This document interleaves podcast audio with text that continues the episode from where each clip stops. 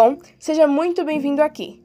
Eu sou Elizabeth Vitória e vou narrar para você hoje uma pesquisa intitulada Vidas Indígenas para além das estatísticas. Esse podcast é referente ao trabalho do segundo ano do ensino médio do Colégio Centro Educacional Moranguinho, recebendo auxílio da professora Bernadette Borges. Esse podcast foi escrito, editado e publicado pelos seguintes componentes do grupo: Ana Paula, Graciele Carolyn, Cauane Vitória e Elizabeth Vitória.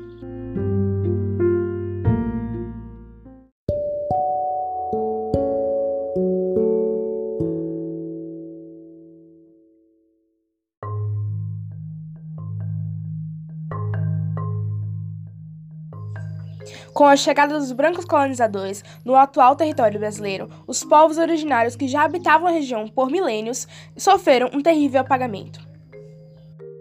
Considerados seres inferiores, piores que animais selvagens, os povos nativos travaram uma grande luta para a conquista de direitos.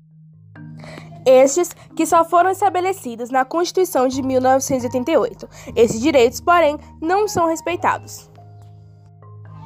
De acordo com uma pesquisa realizada pelo Instituto Brasileiro de Geografia e Estatística, IBGE, 70% da população nativa foi morta, mesmo depois de tantos anos e com leis que supostamente garantem que todos somos iguais perante o Estado. O genocídio ainda continua sendo evidenciado em alguns pontos.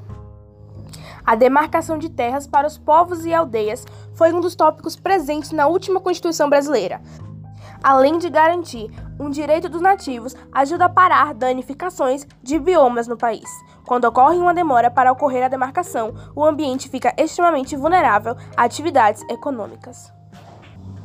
Porém, ainda assim, o desrespeito com a delimitação é crescente. Grandes empresas invadem os espaços definidos aos povos e desmatam para construir coisas no ambiente e utilizar o espaço para agricultura ou agropecuária.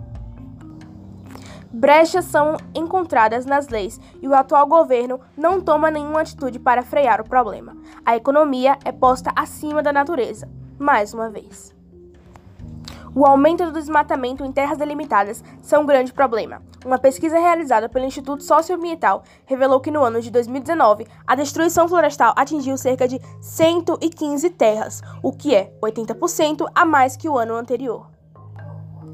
Muitos espaços invadidos são de povos isolados, atingindo diretamente em sua cultura. No ano de 2020, a desflorestação aumentou aproximadamente 64% em terras determinadas para os nativos, já em seus primeiros meses, maior índice em quatro anos, afirma a pesquisa realizada pelo Instituto Nacional de Pesquisas Espaciais, o INEP, ao analisar dados do sistema da Terra.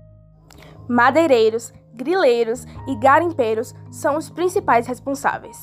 No estado do Maranhão, em particular, a invasão só aumenta. O povo caapó lutava contra a invasão de madeireiros e grileiros e acabaram perdendo um de seus filhos, assassinados pelos responsáveis da destruição. Infelizmente, este não é um caso isolado. Muitos indígenas têm suas mortes encomendadas enquanto lutam por seus direitos e pelo seu lar. Essa batalha piora a cada dia, pois aqueles que são responsáveis ignoram o problema e jogam a poeira debaixo do tapete. Essa falta de atenção é notável, pois raras são as vezes em que vemos estes assuntos sendo divulgados pela mídia mais acessível.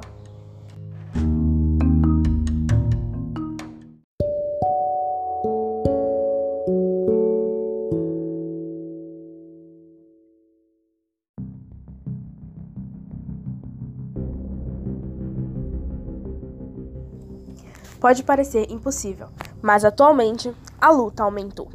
Com o início da pandemia, grupos racializados são os que mais enfrentam adversidades. A falta do apoio estatal contribui diretamente para o aumento do perigo. Em meio a esse furacão, a intolerância religiosa e o racismo também ajudam a aumentar o desafio enfrentados pelos nativos. Diversos povos que vivem isolados receberam a visita não desejada, obviamente, de catequizadores em outras palavras, cristãos invadiram aldeias para forçar sua religião em pessoas, expondo em um grande risco de perigo.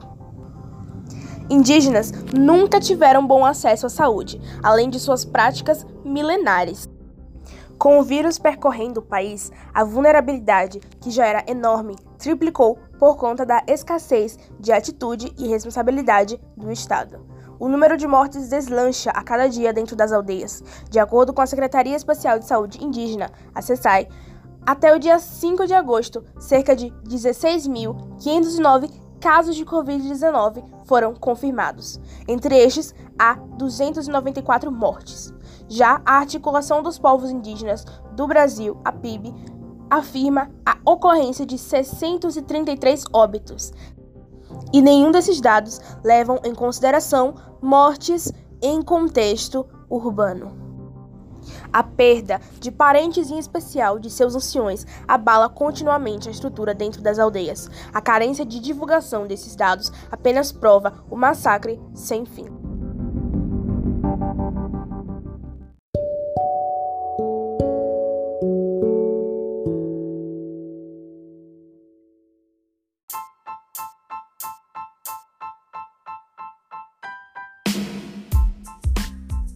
Obrigada a você que chegou até aqui. Eu espero encontrar você mais uma vez. Faça bom uso dessas informações passadas para vocês para mudar o cenário atual. Até a próxima!